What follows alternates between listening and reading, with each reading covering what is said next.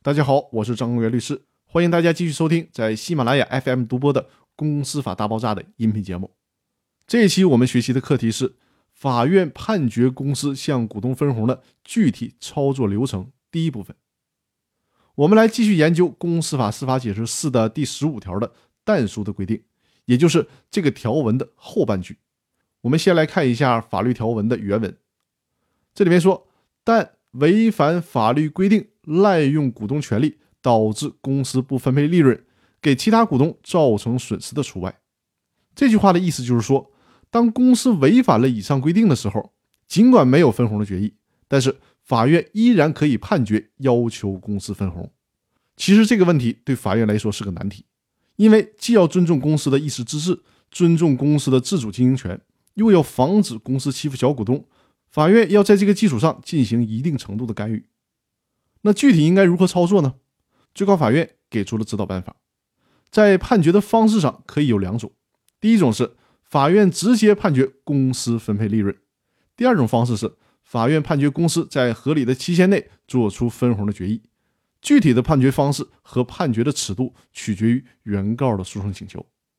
但以上的这个说法还是有些过于原则了。具体怎么操作，最高法院也给出了指导性的意见。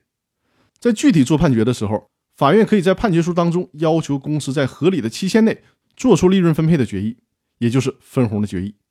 如果公司在这个期限之内依然拒绝做出决议，或者说没有办法做出合理的决议，那法院可以直接判决分红的金额，或者是根据当事人的申请，依据判决确定的比例执行。第二种的方式就是可以直接通过判决确定具体的分红金额，要求公司在合理的期限内履行分红的义务。针对第二种方式，也就是法院在判决的时候直接要求公司分红，在这种情况下，也就不用要求公司做出决议了。说的详细一些，第一种方式，法院需要限定公司在一定期限之内做出分红的决议；而第二种方式，法院压根儿就不需要再去要求公司做分红的决议了，而是由法院直接做出分红的判决，实际上就是用判决代替了公司的分红决议。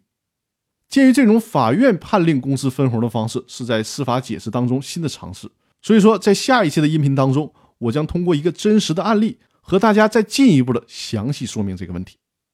那好，我们本周的分享就到这里，更多内容我们下周继续。祝大家周末愉快，谢谢大家。